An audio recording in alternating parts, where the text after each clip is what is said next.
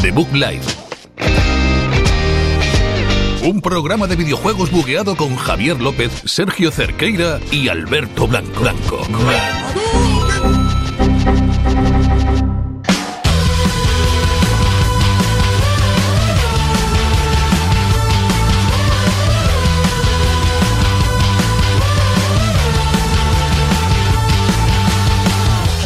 Muy buenas noches, bienvenidos aquí a The Book Live, séptimo programa de esta cuarta temporada en Exita FM.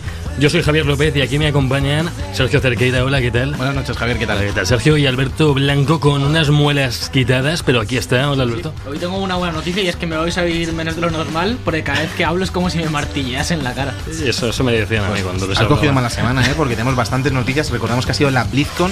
Se han liado a anunciar cosas y juegos para móviles y cosas. Se ha liado bastante parda. Ha habido también Nintendo Direct con todo lo Super Smash Bros. Y además os traemos, aparte de todas las noticias demás, tenemos también un especial de PlayStation 2, lo que meteríamos nosotros en nuestra Play 2 Classic. Así que si os parece, chicos, comenzamos ya con este séptimo programa de la cuarta temporada de The Book Live.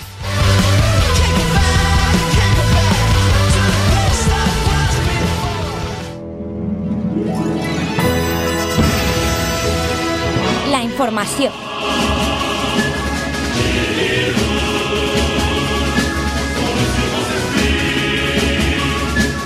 Bueno, ya estamos aquí de vuelta en la información. Hemos tardado un minutillo, aquí estamos muy cerca de vosotros.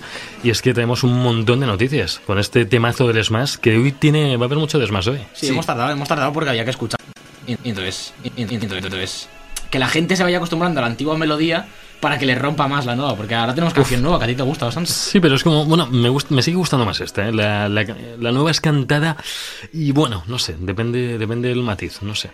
Yo personalmente, eh, primero de hablar de Smash, yo antes de hablar de Smash quiero hablar de lo que ha pasado en la BlizzCon, porque ha sido uno de los eventos más destacados del año. Sabemos que tenemos siempre eh, pues cosillas que meten en el juego para celebrar esta, esta conferencia de Blizzard, de Activision Blizzard, recordemos que no Sí. son una sin la otra. Y lo que lo que empezaron a anunciar, se comentaba ya algo de Diablo, Diablo 4 posiblemente, después de esta salida de Diablo 3 en Switch. Y lo que pasó, ¿eh? Te No- sorprenderá. Te sorprenderá. ¿Tú qué, qué pasó? Anunciaron Diablo Immortal, que es un juego de la saga de Diablo, pero para móviles y tablets. Eh, Algo que el público no recibió muy bien, de hecho hubo bastantes abucheos, y todo ello colapsó en una, una ronda de preguntas que, que dejaban al público. Eh, uno de los asistentes preguntó que si era una broma del Día de los Inocentes o, que si les estaban tomando el pelo a los que fueron a, allí. Y, y el, el hombre de Blizzard que estaba dando la, la conferencia se cortó, se cayó. O sea, bueno, fue uno de los mayores Pero, tascas que se ha visto. ¿Se cortó con qué? No, no, se cortó, le cortó. el- Se cortó, se cortó con, Vale. con- con el filo de la pregunta. Vaya, Madre vaya mía. puñalada, fue una puñalada. Es que nadie se espera un juego para móviles, tío. Para esta gente que es gente adulta, gente que... Claro, todo el mundo, imagínate, esperando Diablo 4 y les anuncias un Diablo para móviles. Bueno, se mal. bueno. Aparte dijeron, hicieron varias preguntas sobre si se iba a poder jugar en PC y nada, nada. Todo es puro eh, contenido para, para smartphones. Luego también tenemos eh, más noticias de esta BlizzCon, eh, como la expansión de Hearthstone, que llegará el 4 de diciembre. Se llama. La Arena de Rastakhan. Ah. eh, contenido para, para el famoso juego de, de cartas de- que podéis jugar en la taberna de Blizzard. Y también hemos recuperado, gracias a esta BlizzCon, una de las eh, franquicias eh, emblemáticas de, de Blizzard, eh, que es Warcraft. En este caso van a remasterizar Warcraft 3, se va a llamar Warcraft 3 El tocho. Reforged. el- Totalmente. Esto fue lo más tocho de la conferencia y a mí personalmente me parece que no es tan tocho como se comenta. No, no es tan tocho como para un lanzamiento de 2019, claramente, y menos viniendo de Blizzard, que, que sí que tiene muchos juegos tochos, pero ya Overwatch no, que es, no es que esté pasada de moda, pero ya tiene sus dos añitos detrás, o añito y medio es, ¿no? Bueno, y más tiempo que quieren que siga. Overwatch lo, Sí, se pero- planeó con mucho tiempo, además. quiero, quiero decir que ya podrían empezar a darle caña a alguna IP nueva, como ese Diablo, ese Diablo 4. Y bueno, lo que nos han dado a cambio es Warcraft 3, que muchos fans lo van a recibir con mucho cariño, porque sí que es verdad que de los juegos clásicos de Blizzard, por decirlo de alguna manera, es el que más gusta, probablemente. Eh, este RTS, un poco estilo eh, StarCraft mezclado con Imperium, puede, es como una cosa ahí en medio que. Siempre, siempre se le denomina como uno de los precursores del MOBA, Sí. eh, este Warcraft 3. De hecho, em, Dota no empezó como un mod de este Warcraft 3, Sí. Sí, y Dota y alguna historia más, no solo Dota. Dota, Dota- era un modo más de juego realmente. La Dota fue solo un mod. modo. Era, Era, solo. un mod de, de no, no un modo de juego dentro, era un no, mod. un mod, claro, que al Sí, final sí. que cogió tanto peso, pues igual que le pasó Counter-Strike con Half-Life. Half-Life era el Sí, juego y. Counter-Strike era pues, un mod que sacaron mod y al final se hizo muchísimo más grande que Half-Life a nivel, sobre todo, Bueno. mu- multi, sobre todo a nivel multi. Sí, a nivel multi, claro. Half-Life era un juego de un único jugador. No, no, no, pero Half-Life tiene multijugador también y era divertidísimo, ¿eh? No sé, Sí. lo habéis jugado, era Pero genial. Era oficial, yo creo que era un mod también, ¿no? También era el propio seguro. Half-Life. Yo creo que Bueno, el oficial de ya era lo el, meteremos. el single player. Desconozco Sí, sí, por el completo. El sí, oficial era la, la campaña, claro. Pero bueno, yo tengo, la verdad es que tengo ganas de jugar este Warcraft. Si no sale por un ojo de la cara, no me importaría darle un tiento, que nunca lo he jugado y, tiene muy buena Lo crítica. cierto es que la remasterización tampoco es muy salvaje. O sea, No. se han mejorado las animaciones y los modelados, pero tú lo ves y se nota que no es un juego de 2018, vamos. Eh, la perspectiva cenital y demás tampoco ayuda. Pero bueno, para los fans de la saga seguro que, que lo agradecen. Otra noticia que seguro que le gustará a Javi, o no, porque esta es de las que le produce cabreo. Vamos allá. Recordamos que, como hemos dicho antes, Activision y Blizzard son una. Lo que pasa es que la marca Blizzard vende bastante, entonces se tiene como por separado. Y aprovecharon para anunciar algo de, de- de un título de Activision, como es Destiny 2, que estará Bueno. gratis en Battle.net hasta el 18 de noviembre. Y es gratis, ojo, porque muchas veces con Steam y demás hay siempre la duda. ¿Es gratis hasta el 18 y luego me lo quitan? ¿Es gratis? No, no. Hombre, sí. Si te metes, lo coges y te lo quedas. Es un regalo. Creo que os regalo, pero Sí. hasta el 18. o No, sea el que- 18 después lo sigues teniendo. Es decir, hasta el 18 lo puedes coger. Claro, claro. El 18 lo quitan. Pero yo el 20, yo ya lo he cogido, ya lo tengo para siempre. Digamos que en la, en la tienda claro. es gratis hasta Claro, el 18. es que Luego muchas ya es veces- ti. Claro, claro, pero que sí tiene un límite. Claro, pero no- es que esto muchas veces en Steam te dicen semana gratis del Hitman. Y es semana gratis de que esa semana puedes jugar a Hitman y luego te lo bloquean. Es decir, es una demo, al fin y al cabo, de muchos días. ya, ya. Que esto lo hacen o fines de semana. Esto no, esto es un regalo que te hace Blizzard, porque Destiny se conoce que está funcionando muy bien y les hace falta distribuir A ver, lo que copias. tiene es que llegar al máximo número de personas y yo estoy, estoy Sí. contento porque empecé Estás contento porque le regalan el juego. Bueno, yo ya he dicho que hasta septiembre no voy a volver a comprar nada de Destiny. Ah, Ahora es hasta septiembre, eh, ojo. ojo. He dicho hasta septiembre porque es cuando van a regalar todos los DLCs que van a sacar este Tú año. dijiste Entonces, eh, Destiny 3 no contéis conmigo, ¿eh? Es que yo no he dicho nada de Destiny 3. Vale, he, dicho, vale. he dicho septiembre. Si septiembre es Destiny 3, no vais a contar conmigo. esto va a ser recurrente cada programa. Esto, Además, es que- recordad que todos los que descarguéis el juego en PC podréis probar este fin de semana, del 9 al 11 de noviembre, la Gambit Free Weekend, en el que podréis probar el famoso El modo- modo de juego de Gambito. Que es de lo mejor que tiene la expansión, ¿eh? El nuevo modo de PvE, PvP es genial, Eh, es muy divertido. Eso y que el juego es gratis. Son las dos cosas buenas que tiene Destiny ahora mismo. Está molesto. Está molesto, está molesto. molesto. No le veis la Que- cara, que pero está molesto. juego tres horas a Destiny 2, pero sí, no pasa nada. Y luego continuamos con una de las Bueno. noticias más tochas, que, Sí, que fue el anuncio de, de un nuevo personaje, Ase, que, que ya está disponible en el servidor de pruebas de Overwatch. Será una nueva heroína muy parecida al estilo de McGree. Recordemos que han sacado también el corto a la vez de, de 8 minutos Sí, en el que que entrelaza las historias de los dos y está genial. Que ha habido un un mapa de ruta ha habido ahí un 69. shipeo guapísimo, ¿eh? De Shipeo, con esta. Sí, shipeo que la gente les ha querido como pareja. Ah. O sea, muy del anime. Que quiero decir una cosa aquí, como eh, reivindicando que qué cojones llamar a un personaje del Overwatch igual que uno del LOL.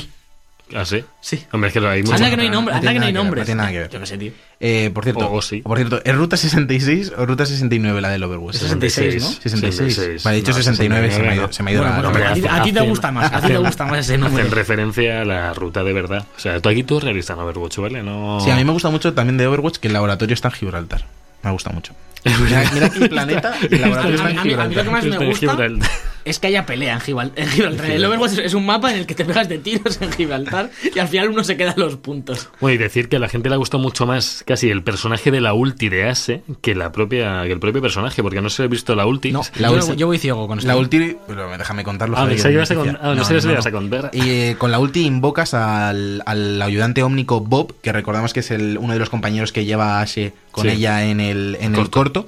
Y el, este ayudante ómnico Bob eh, realiza una carga en línea recta y lanza un gancho al primer grupo de enemigos que se encuentra. Y además también Ah. puede funcionar como una torreta, o sea que es una ulti que añade más profundidad. Recordamos que, que por lo general están implementando muy bien las ultis para realizar sinergias con el resto de personajes. Sí, y un personaje más para Overwatch que, que siempre, siempre se agradece. Sí, sí. Sí, yo creo que, que ya ha cogido una especie de ritmo constante Overwatch y le está viniendo bastante bien porque si recordamos ha tenido un par de periodos Hombre. a llegar al tirón que estaba esperando de largo plazo, pero ahora sí que Ah. es verdad que ya han cogido un ritmo de cada dos meses meterte un personaje que era lo que prometían al principio Y parece que, tiene, que ha cogido un, un- un- un este constante, que ahora sí que está funcionando Es que- como, es que como lo que debería ser. Estuvo muchos meses con muy pocos personajes de, de que se acaban un- uno cada cinco meses, eh, o cada Sí. cuatro meses. Sobre dices, todo con el tema de Doomfist. Recuerdo Sí. que era Doomfist y Ya, Doomfist refiero, Doomfist no salía. No, no, sobresalieron Ana, Ana y Sombra, muy más o menos seguidas, entre comillas, pero Doomfist tardó un montón. Y después de Doomfist ya no me acuerdo cuál fue el siguiente, pero creo que fue Brigitte. creo. el hámster, Brigitte la Moira. mejor, Brigitte la Brigitte mejor, es de ¿eh? las mejores que han A mí me encanta, me lo paso súper Sí, jugando con esa es muy señorita. divertido de usar.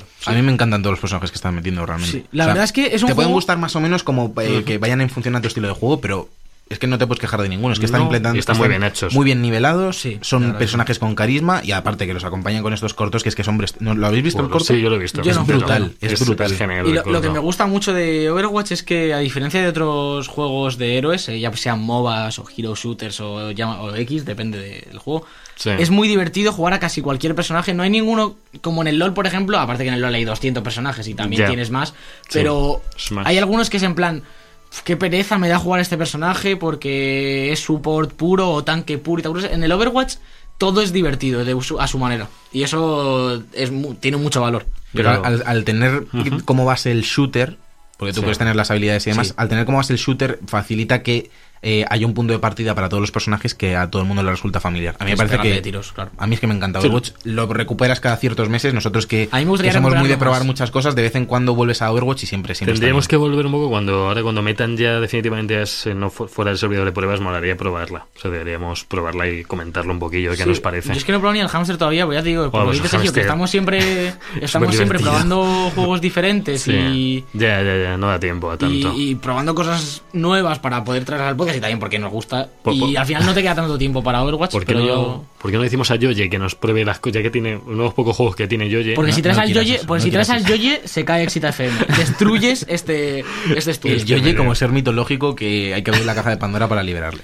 Es, Yo, un, chi- es un chico muy majo. Me, me voy a chico coger a. Rubén, yo creo, este fin de semana y me voy a poner ahí a tope El caso es que no solamente Overwatch sabe, met- sabe meter personajes, pues, también lo sabe el nuevo Smash, Smash Ultimate. Que, que- Como hilado, eh, como hilado. que en su, que en su nuevo Smash eh, Direct, que sacaron hace, hace nada, estos días eh, El fin de semana pasado, ¿no? fin de semana pasado. Sábado sí. fue, ¿no? Yo lo Eh, estuve viendo. bueno, ¿Qué, más da el día? Ya no sé- la, cosa es que no sé la semana importa, importa, no es lo mismo. Yo no duermo los fines ¿eh? de semana, para mí es El caso es que nos ha traído mucha- muchas eh, novedades, eh, desde personajes, modos, eh, ya sea en línea, ya sea del modo historia. Ahora comento.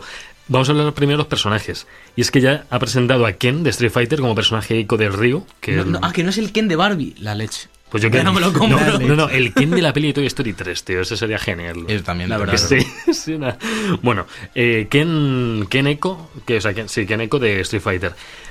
Del Street Fighter 2 Turbo, que viene de ahí, que ya sabéis, todos hemos jugado a ese Bueno, Street pero Fighter. ¿quién, vamos? Vamos, eh, que Ken- mítico Ken- personaje de Street Si me Fighter. dices cualquier otro, no sé, pero Ryu y Ken son. Y aparte que, que los vestuarios me refiero, que es un tío rubio con un mono rojo sin mangas. Con un mono rojo, te imaginas ahí pegando. Bueno.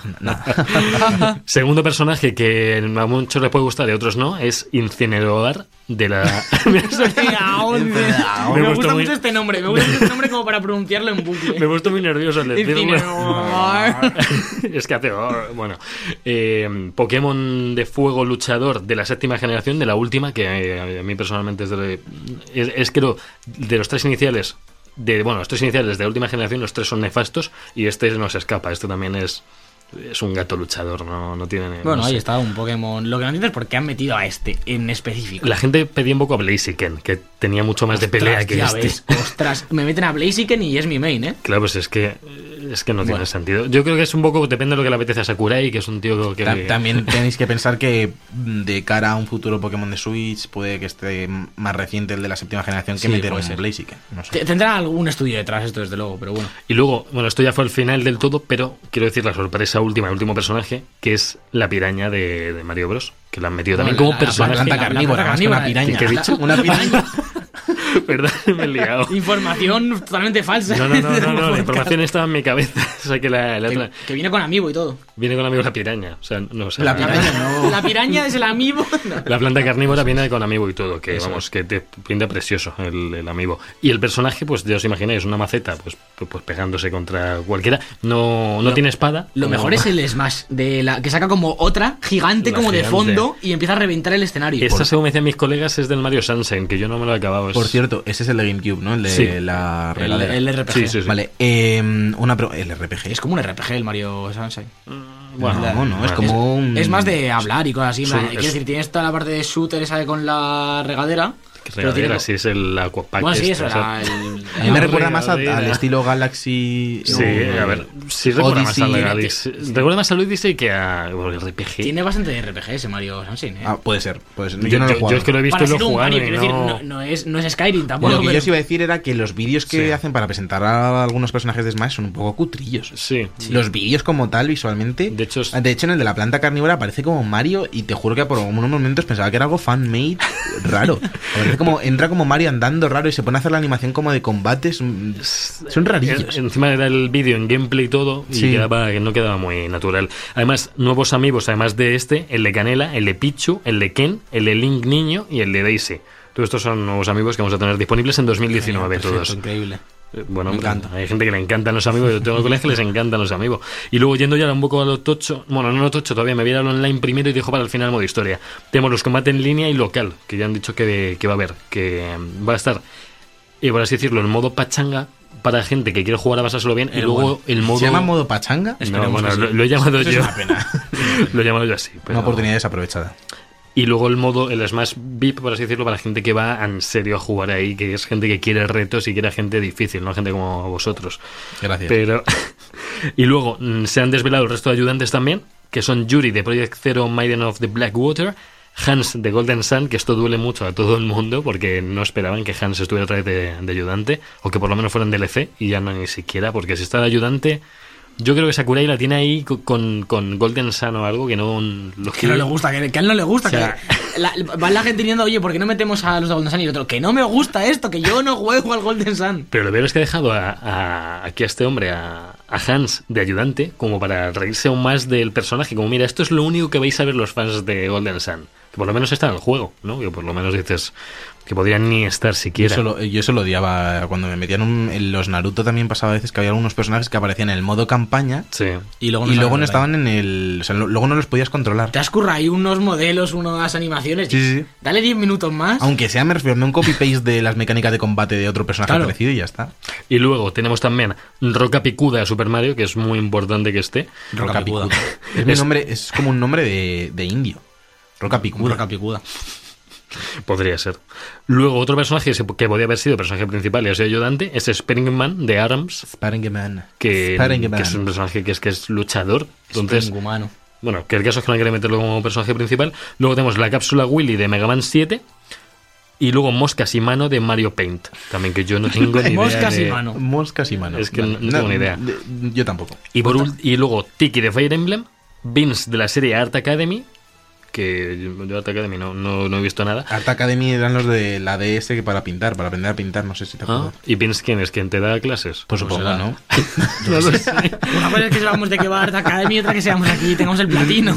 Luego Guile de Street Fighter, que mola, que ha metido otro personaje así, aunque sea ayudante. Y para acabar, Akira de Virtua la Fighter. caballa. También. La caballa. pues es- cosas que están bien y coméntanos lo del modo Ya por último, 59 personajes de ayudantes son. Vale, genial. 59, más los 76 jugables, tío. Esto es increíble. salvajada. Y por último, ya el modo aventura, que lo han denominado el mundo de estrellas perdidas, que es como se va a llamar. Que, yo lo- Que, que le han cambiado el nombre en la traducción en... en- en inglés es World of Lost Light o algo así creo Sí, sí, Es no, pero que- es como súper corto en inglés o... Decían que se iba a llamar Spiritus, pero al final no se llama Spiritus, se ¿De llama. Lost Light eh, puede ser o algo así creo que no, era algo de luz buscando. en vez de estrellas Ya, y, tam- qué va a ser. y tampoco se iba a llamar el emisario subespacial, que podía haber sido el del Brawl. Se si llama World of Light. World of Light bueno, casi, Bueno. está cerca De- hemos podido ver en el tráiler a, a Kirby en modo super épico, porque Sakura- Lo mejor. Sabéis que Sakurai es el creador de Kirby, ¿no? Sí. Bueno. a él sí ¿no? a los de Golden Sun no pero a Kirby se le Kirby mete. ¿A lo su hijo? pone hasta en la sopa. Lo pone ahí de hecho es el personaje principal del modo historia.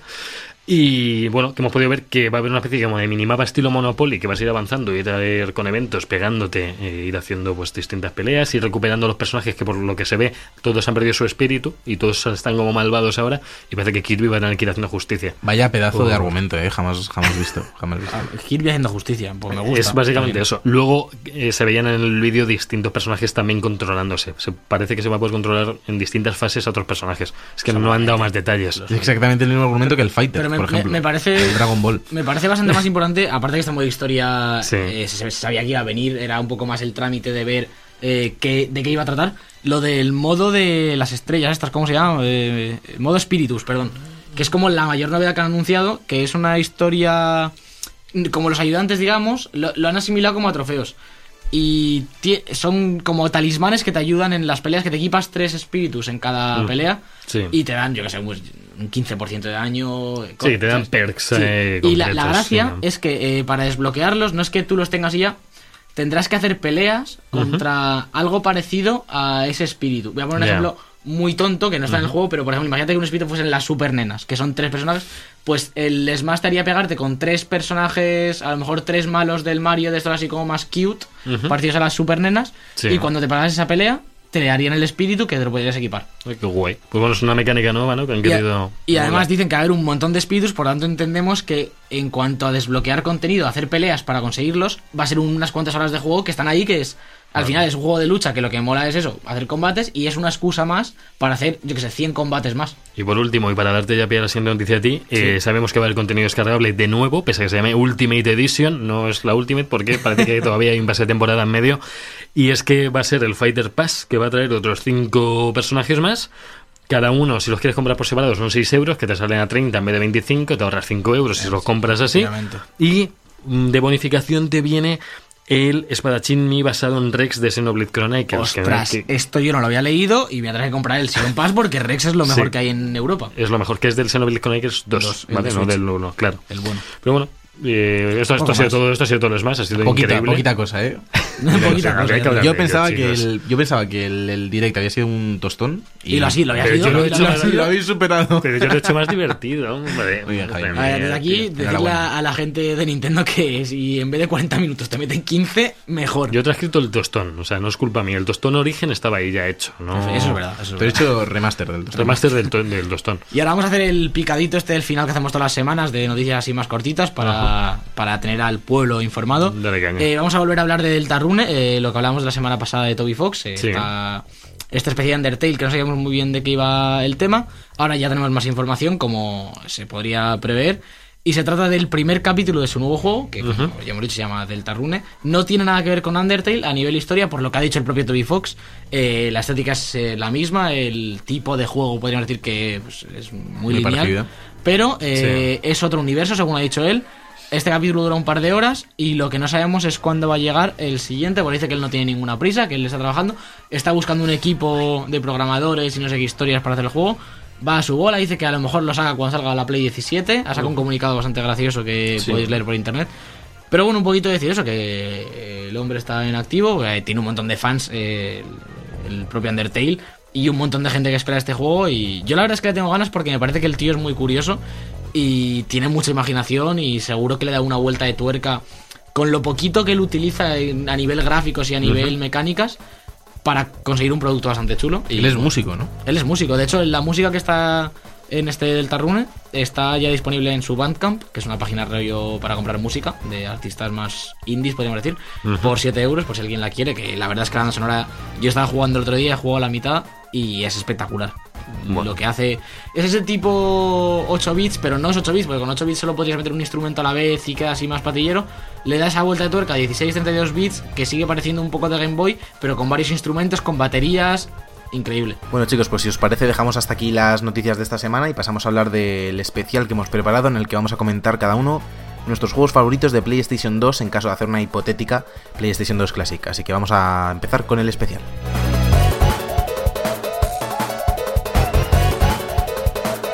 Cada semana en YouTube, el mejor contenido del programa. Como el segundo disco de los DVDs, pero mal.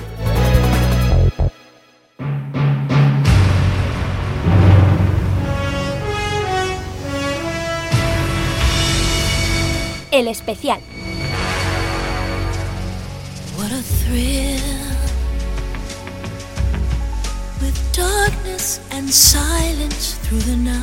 Ya estamos aquí con el especial de esta semana, una sección nueva realmente en el programa, eh, que queríamos estrenar con un concepto distinto sobre... mm, eh, bueno, las últimas semanas hemos estado hablando sobre esa PlayStation Classic, sobre la falta de juegos, sobre algunas franquicias que se habían quedado fuera, y nos gusta hacer el hipotético ejercicio de, mm, de que de ponernos a hacer la lista de los 20 títulos, o un poco menos, un poco más, eh, que incluiríamos nosotros en una PlayStation 2 Classic.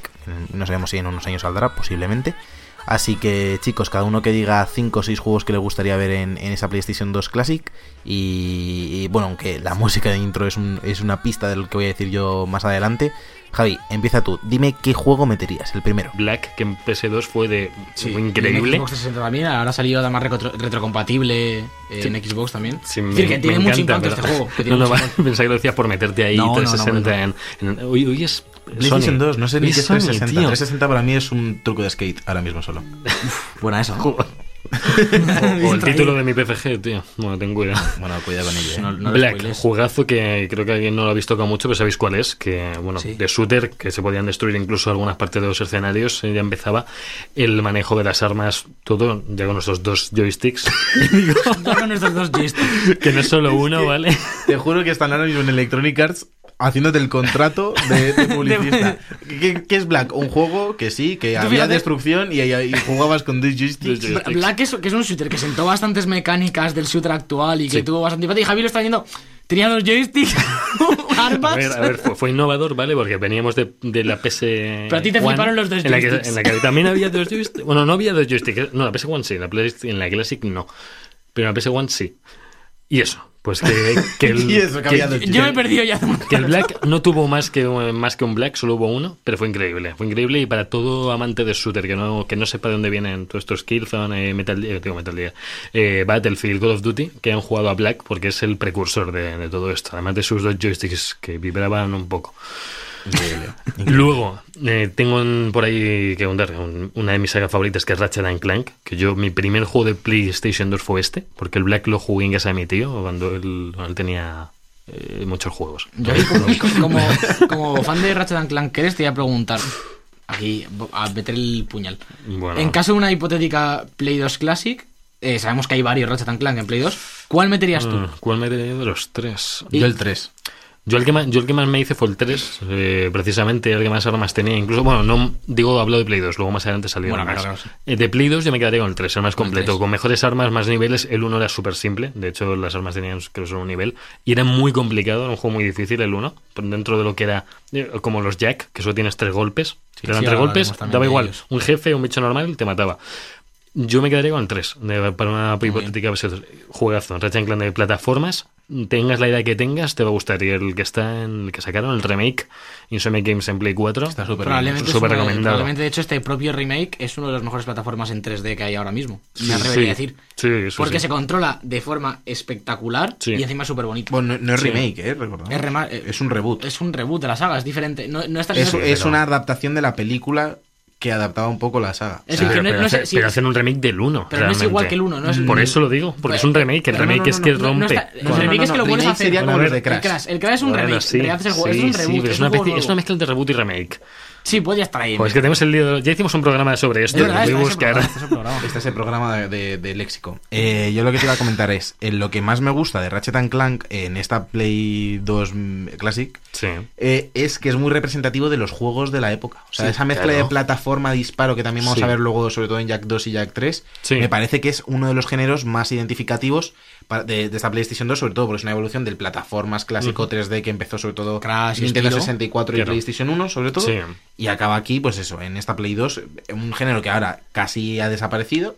Y que cada vez que que sale es muy uno, representativo. cada vez que sale algo de este Sí. género, se acepta muy bien. Y este, Sí, este reboot y demás, es, un, es algo como que parece que se echa de menos en la industria. Mira, mira, no me quiero meter el VR, pero mira el Astrobot. El Astrobot eran plataformas al uso. O sea, a Sí, no al que uso porque llevas gafas, pero eran plataformas. Ah, claro, si llevas gafas ya no. Y sin Sergio? gafas, y sin gafas seguramente es súper cómodo también de, hacer- de jugar, ya solo porque el mando tiene mil formas de cosas. sigo con una saga que no, no una saga, es solo un juego. Creo que solo llegó a ser uno o sí llegó a tener segunda parte. Creo que, de hecho, que solo vendieron una copia. Y es la Y tuya. es la mía.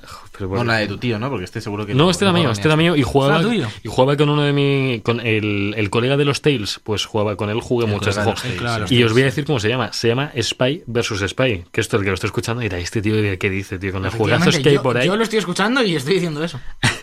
Eh, no, no, ¿qué te pasa, Sergio? ¿Qué te pasa? ¿Vale? No, ¿Qué te pasa a ti? Está- Háblanos est- del Spy vs. estaba Spy. intentando buscar si había una segunda parte porque no me acordaba si llegaron a hacer. En el Spy vs. Spy 2 eran eh, unos bichos. que- Dos no. ¿Has dicho Spy vs. Spy 2? No. Spy vs. No, no, Spy Spy vs. 1. Spy Solo uno. uno. Hay dos espías, Sí. pero es un solo juego. Claro que hay dos espías, hay, hay dos espías, claro. Pues el caso, que- yo a este juego, mm, la historia la jugué poco, pero jugué más eh, lo que era el, el multijugador porque podías, tú tenías una guarida, otro tenía una otra guarida y tenías mil formas, de mil trampas, de mil armas, de, de todo para liarse al otro. O sea, de, de todo tipo, de láser, que de cronometradas, eh, bombas, trampas que había en el propio escenario. Y luego el modo historia no tenía nada que ver a esto. El modo historia era, pues, ibas yendo por jefes y, pues, eh, no, no era demasiado plataformas, era, era shooter. Podríamos considerar que esto es un shooter, ¿eh? No sé si... Quiero dar una- unas pinceladas de este juego porque lo acabo de buscar en, en, Sí. en Wikipedia y me quedo un poco loco. ¿Por qué? Para empezar, porque lo, la Es un editorial- remake. La, edit- la editorial que lo publica es la revista Mad. De estadounid- revista famosísima estadounidense. Sí. Y luego me gusta mucho que en los géneros en Wikipedia te pone género. ¿Y tú qué te esperarías? Shooter o lo que sea. Pone sátira política, caricatura, humor negro, humor gráfico. Sí, sí, yo no Yo- sé... Yo estoy flipando porque, o sea, es una adaptación de una tira cómica que salió, salió para Play 2 y para Xbox. La quisieron sacar para GameCube y solo vendieron una, una copia. Eso sí que es lo increíble. Mm, ¿Cómo que suena copia? A ver, con lo bien que lo estabas dejando, tío. Pero eh, cuéntanos en qué consiste, porque yo estoy perdidísimo. Es que no- yo lo que más jugué esto era multijugador. Y multijugador era una especie como de, de multicompetitivo, de ir cogiendo armas por el, por, el, por el propio escenario. Y luego tú tenías una propia guarida en la que tenías recursos en los que podías comprarlos, hacer trampa- trampas láser, eh, trampas explosivas, de detonación, te podías poner eh, armaduras, eh, había lanzacohetes, ametralladoras, había todo. Y luego en el propio escenario había mil cosas que te podían eh, perjudicar con trampas. ¿Sabes a qué me recuerda? No. A un juego de PlayStation 1, eh, multi, que era de Tommy Jerry. Que no sé si lo habéis jugado, pantalla partida, uno era Tommy, otro era Jerry. Podías coger eh, pues trampas de todo, colocarlo por el escenario. Estaba brutal. Estaba brutal. Me recuerda mucho esto porque Pues era pantalla partida, sí, coger las cosas, ir dejándolo por el escenario, que el otro se escurra, no sé qué. Es que aparte est- estaba brutal ese juego. Y yo creo, a mí me flipaba, a mí ¿Y que qué? de Tommy Jerry, el de el de el Co- Correcaminos y el Coyote. De Play No lo 1. juego, no lo juego. De Play 1 yo tenía la demo y la, vi, la quemé. yo le vi mucho, demo, pero- la quemé. Y luego, un, mi cuarto puesto, Need for Speed Most Wanted, que fue un juegazo en la época. Y, que, y que, bueno, genial. De, que han intentado hacer muchos parecidos, pero no han llegado ninguno a este, a este nivel. Yo, a mí el carbono, a mí me gusta mucho el carbono, ¿eh? y yo por mí os dejaría ya a vosotros, porque yo el quinto que tengo aquí no lo llegué a jugar mucho, entonces no quiero, no Pero menciónalo, Bueno, tontería. sí, sí. Menciono que Kingdom Hearts, para la gente que nos oiga, eh, gente como David, Javi, que, que son súper fan de Kingdom, que, que fue juegazo en su época. Yo los he jugado en la remaster. Me falta pasarme el 2, pero está casi. Todos los David y Javis os dais por aludidos. Y los Todos. José, Manolo, eh, e Irenes Que también. en la época fue juegazo de Play Voy a 2. seguir yo con mis, Sí, con mis cinco juegos. Yo sé que no hago trampitas. Dale el caña. primero de todos sería mm, uno de- yo creo que es mi juego favorito de, de la vida de la humanidad. ¿Sí? Sí. Metal Gear Solid 3. Uh.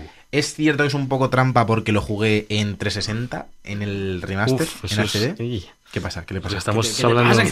Sí, A ver.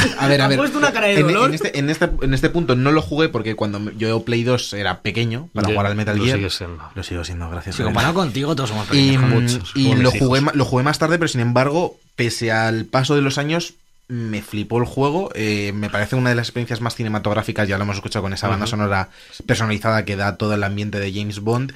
Es lo que- un juego que tenía supervivencia cuando estabas en las zonas de selva, un arco, de- eh, un arco narrativo brutal, un desarrollo de personajes. Recordamos que era la primera vez que aparece que aparece el, el Snake original, el Big Boss, como personaje jugable, fue, fue, fue increíble. Después, sobre todo de ese, de ese Metal Gear Solid 2, que a mucha gente les dejó fríos por el tema de controlar a Raiden, me parece que es un juego que es indispensable en una colección de, de este estilo. desde luego que sí. Luego también he metido Pro Evolution Soccer 3, he metido el 3, a mucha gente dice que el 6 es, un- es el mejor, Eh, demás. ¿Y el 4? Pues mejor que el 3, cada año mejor, ¿no? Pero yo me he quedado con el 3 sobre todo porque fue el primero que jugué en PlayStation 2 Ujú. y me pareció el asentamiento al menos para mí, de la saga Pro Evolution Soccer en PlayStation, sobre todo en, en España y demás. Antes Sí. teníamos, pues, eh, eh, España era un territorio un poco más de FIFA. También, Eh, también en Play 1 lo y eso había muchos juegos de fútbol, como que no estaba tan. Sí, no estaba. No, no estaba tan- sí, ese, dos. la- el, el Pro contra FIFA fue sobre todo en Play 2 cuando. Sí, cuando- ya. luego en Play Ya, 3 y de ya... hecho, Pro Evolution Soccer dominaba muchísimo, así que yo me quedo con este Pro Evolution Soccer 3, que es, eh, recordamos que es el de la portada naranja con, con Colina, que era, que era brutal. Colina. Luego también he metido un Gran Turismo 3, el, el A-Spec, vamos, era el Gran Turismo 3, Ujú. no solo por el potencial gráfico que tenía el juego de Polyphony, sino también porque... mm, eh, también lo he metido porque en la 1 no teníamos El. Gran Turismo, que es uno de los que más echábamos en falta. Y aparte porque es uno de los juegos que más recuerdo este, este Gran Turismo 3, que salió, recordamos, casi muy pegado al lanzamiento de la consola, lo cual fue un acierto y algo que se echó muy en falta en PlayStation 3, que tuvimos que esperar muchísimo Es para verdad. recibir un Gran Turismo. Prologue, y fue además. un prologue. Y hasta que recibimos el gran- ese Gran Turismo 5 pasaron años. No, no salió en Play 4 porque no les dio tiempo. No, han casi. estado perfeccionando los De hecho, recordamos también que luego sacaron el 6 súper Leones. pegado al lanzamiento de Play 4. En Play 4 de momento solo tenemos el Sport, que a mí personalmente me gusta, pero no es un gran turismo al uso. Eh, también he metido Jack and Daxter, un juego también, el, el original, el Sí. legado de los precursores. Sí, Eh, lo podéis jugar en, en PlayStation 4. Eh, lo cierto es que es casi como una emulación. Eh, pero es uno de los juegos el, mm, que, que- que, como decíamos con Ratchet and Clank, cogió esa mecánica del plataformas clásico Mm. y le dio una pequeña vuelta. Es, es cierto que este Jack, el 1, no se notó tanto esa vuelta de tuerca, sino que las armas y demás lo metieron sobre todo en el Mm. 2 y el Ahí, 3. ahí es donde quería yo venir porque sí que es verdad que el, el Tocho es el 1, digamos el, el, el que da nombre a la saga. Y Bueno, el, más- es y el el que más, nombre sí. el, el más plataformas, más Crash Bandicoot, entre infinitas comillas, es el 1. Más Sí. plataforma pura. Es que el resto Sí, ya no fue A mí así. el que más me gusta de todo es el 2, el Renegado. Me parece que, que se olvida un poquito más de esa parte de plataforma sin llegar a, a Mm. desplazarla del todo. Mete un montón de armas y mete esa segunda mitad de Jack, ese alter ego Mm. maligno, que es el que te da toda la parte de shooter más puro, entre Mm. comillas. Y luego sigues teniendo al Jack original, que tiene ciertas secciones de plataformas también muy puras. Y es- es- para mí es la combinación perfecta de este género que hablabas tú antes de shooter, plataformas. Y ese 2 a mí me encantaría verlo. en- Yo no me llega a pasar ni uno de estos Jack and Daxter. Yo el No me uno. pasan ni Yo uno. Yo el 1 y el 2 me pasan.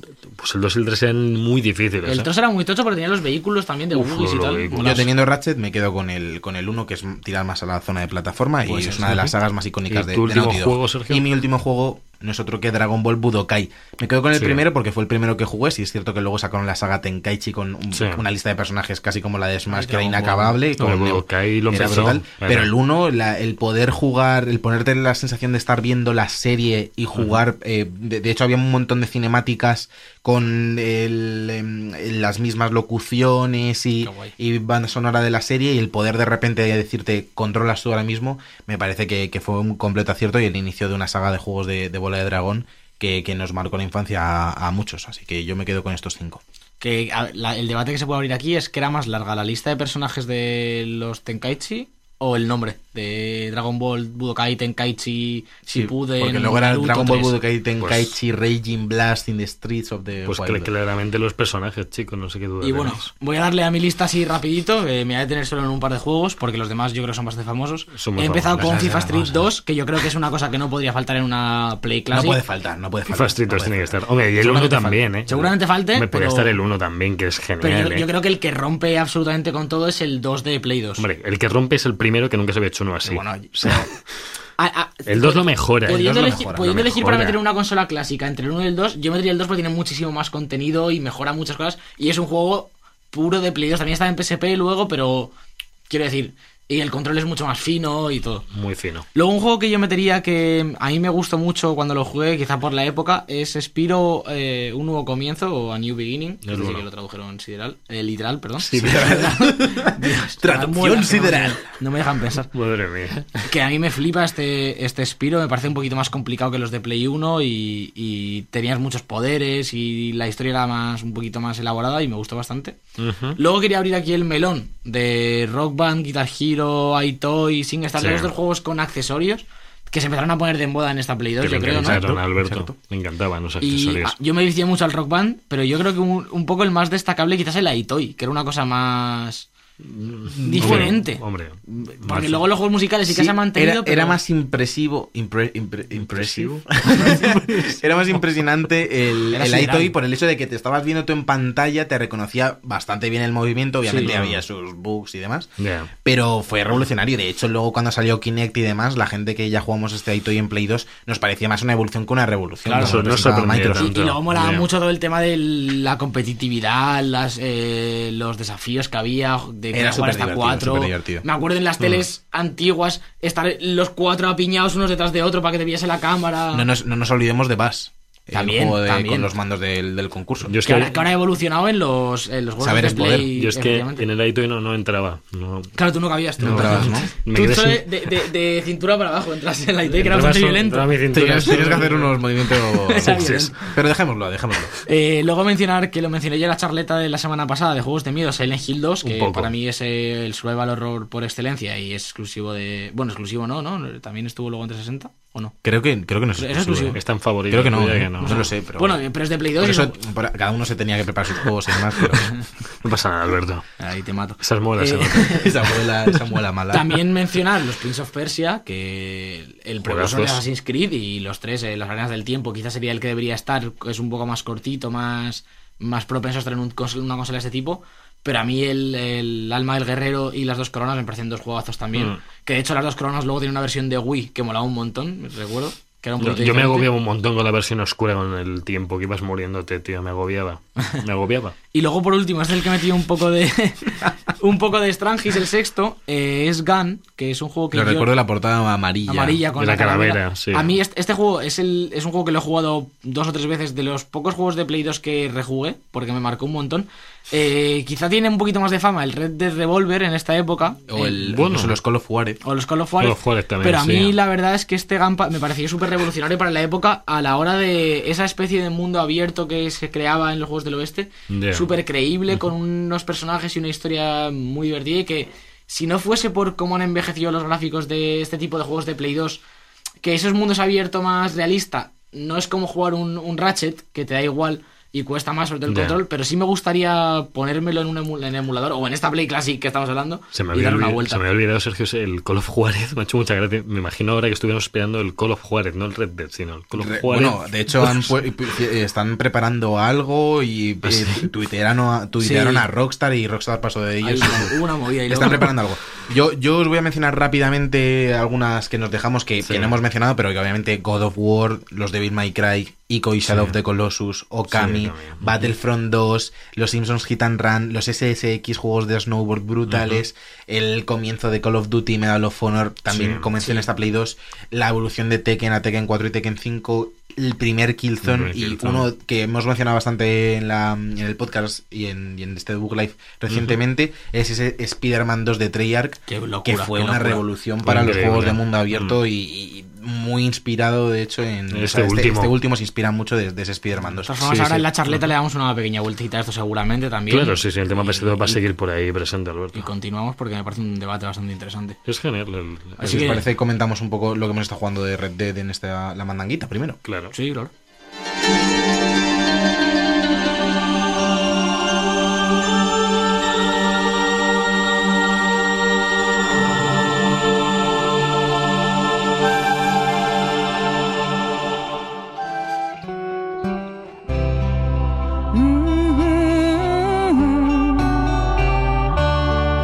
Mandanguita rica.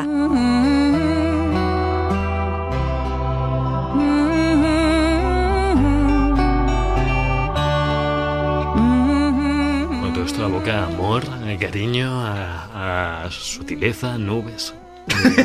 todo lo, todo, Ah, lo- quedamos- quedamos petados de tiempo. Vamos to- a to- darle to- caña a todo lo esto. contrario a Red Dead Redemption 2, que es Mira, lo que estás os, jugando. os propongo una cosa, os propongo una cosa. Sí, Proponme, como vamos fatal de tiempo, vamos a Bueno, decir bueno. un detalle que hayamos jugado nosotros esta semana de Red Vale. Dead que nos haya marcado. Lo un tengo, detalle. lo tengo. ¿Vale? Vale, dale Lo tengo. tú, yo me lo Dale, tengo. Javi. Lo tengo ya, lo tengo ya, tú piensa, tú piensa. El detallaco, que cada, cada camino a algún sitio es una nueva aventura, tío. O sea, el, es, no, Yo no, lo dejaría no, aquí, no, ¿eh? El, el encontrarte NPCs random en cada cosa que vas a algún sitio, es que me lo paso mejor haciendo los, las misiones de los NPCs que luego la historia. O sea, bueno, me encanta la historia, pero las misiones de los NPCs que luego te los encuentras más adelante algunos, que otros te juzgan, que otros que no sé qué, que otros le ayudas, otros no.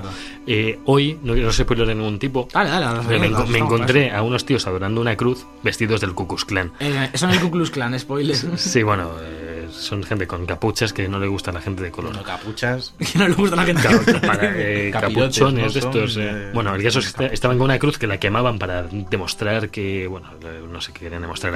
El caso, el caso es que de repente pasa algo muy gracioso y es que uno le prende fuego la toga, el fuego de la propia cruz, y empieza a arder. Y, Un y- poco inspirado por, por Django, puede ser, ¿no? Por esa escena que, que la mujer pues- de uno tiene que recortar la- las ¡Oh, caperuzas. qué buena esa escena! Con Jonah Hill. Muy buena.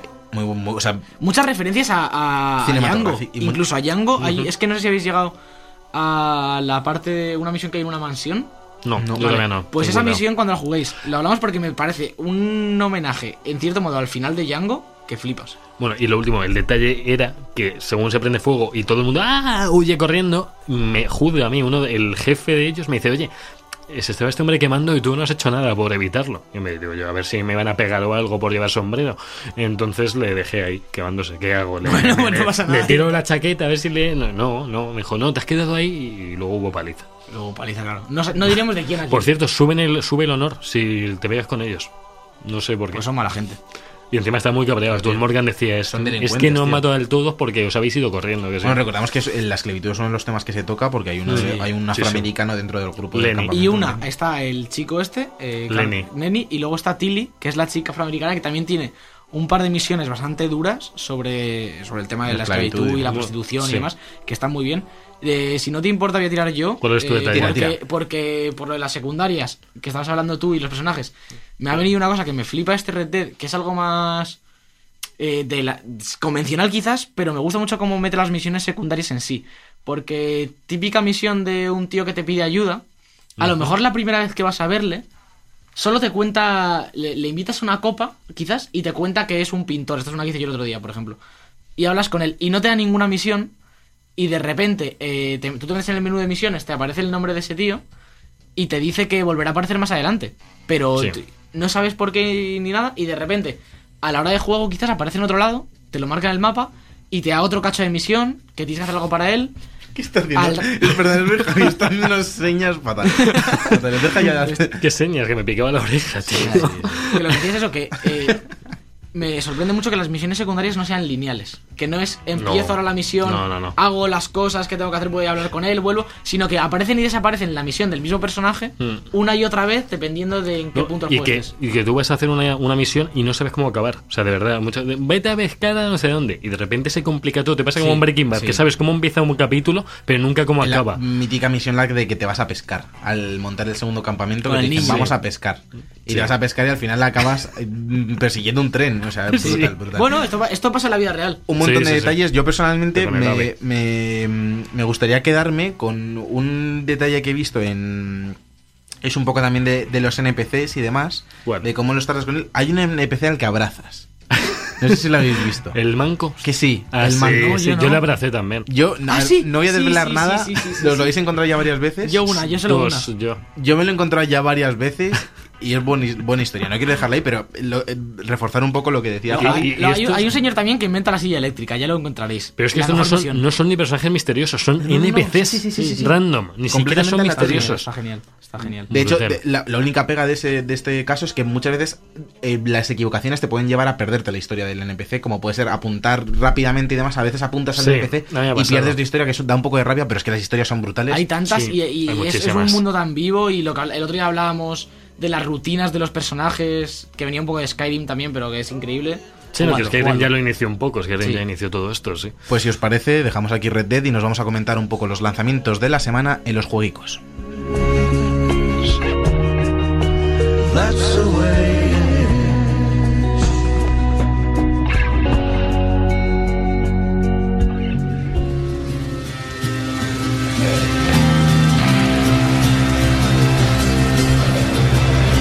Los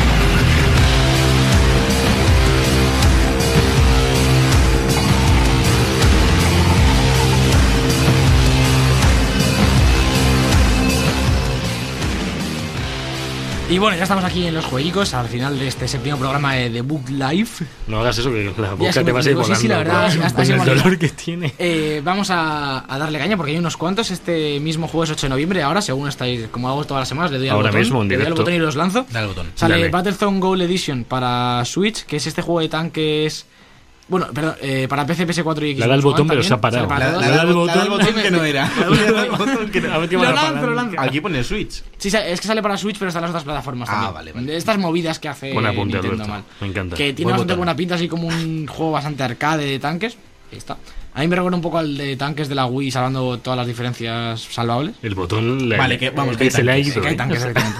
Sale Crashlands para Nintendo Switch también, que es un juego que salió para móvil y luego salió también para PC. Ajá. Que así como una especie de gestor de recursos estilo de planetas y toda esa movida, que está gracioso. Qué, qué bonito. Los recursos molan. Sale The Backbatcher para Switch, que este es uno que ya que es un juego de hace unos cuantos años que ya estaba en PC y sale ahora para Switch y es súper bonito, es una especie de shooter plataformas, me recuerda mucho al eh, Rise and Shine que hablamos hace un par de años con Entrevistamos creador, a los creadores, entrevistamos. Está por ahí. En iVox no los podéis encontrar. Sí, ese programa está muy bien y la estética me parece muy parecida y a mí es que esta estética me pierde, la verdad, este estos dibujos tan coloridos y demás. Encuéntrate, Alberto. Me encuentro. Y ahora, eh, uno de los tochos de la semana, yo creo, eh, sale hoy tocho. el de Walking Dead de Overkill para PC, que tiene bastante buena pinta, la verdad. Ha habido beta, yo no me fijé mucho qué tal fue la beta, porque mm, se cayó y luego la volvieron a poner o algo así.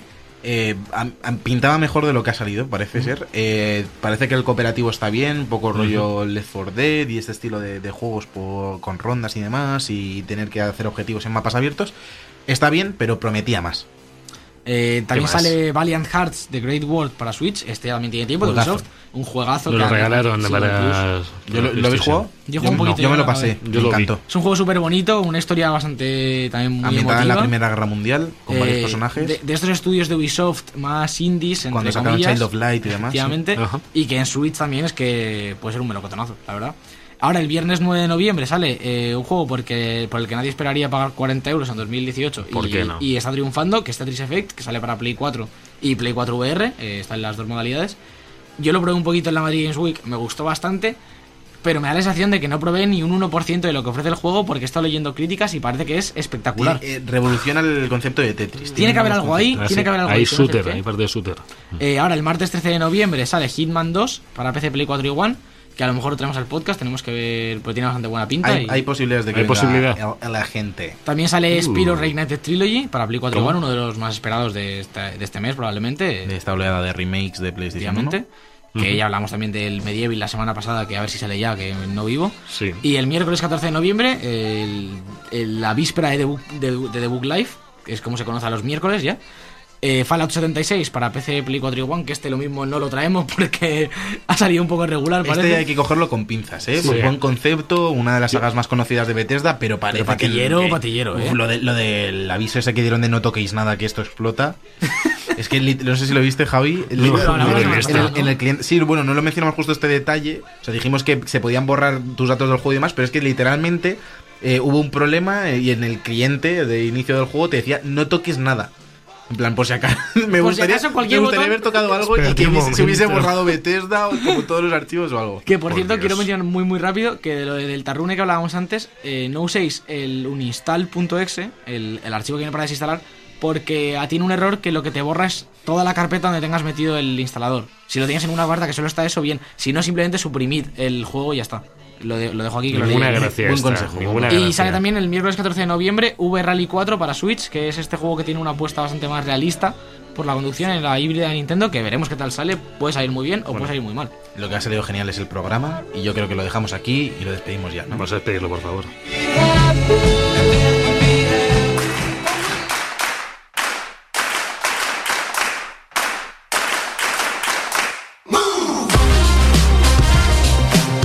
Aquí este séptimo, y hasta aquí este séptimo programa, Javier. No me, no me toques, no me toques. Es por que favor. me- me toca. Hasta aquí el séptimo que programa de The Book Podcast. Sí, sí, es que está, está raro, está raro. No sé si No es la raro. Es el directo, es Hoy- el directo, Hoy pone- Leo, Leo está contento. Muchas gracias por Aquí lo haber dejo. venido, eh, Javier López. Muchas gracias por haber venido. Muchas gracias por haber venido tú, que es un placer verte. Muchas gracias al hombre muela. ¿Qué tal? hostia, esto ¿El hombre, fatal, mola. ¿El hombre mola o el hombre muela? Mola y mola, molan sus muelas. A mí me molan sus muelas. Ya no, ya no. Ya no. Os recordamos, os recordamos que podéis seguir a nuestras muelas y todo lo que queréis en Instagram, Facebook, Twitter, etcétera, etcétera. Y que La todos los jueves, a partir de ahora, estamos de 9 a 10 aquí en Éxita FM. En el control técnico ha estado Carlos Fernández, yo soy Sergio Cerqueira y nos veremos la semana que viene con más de Book Podcast y más de Book Live, por supuesto. Hasta luego.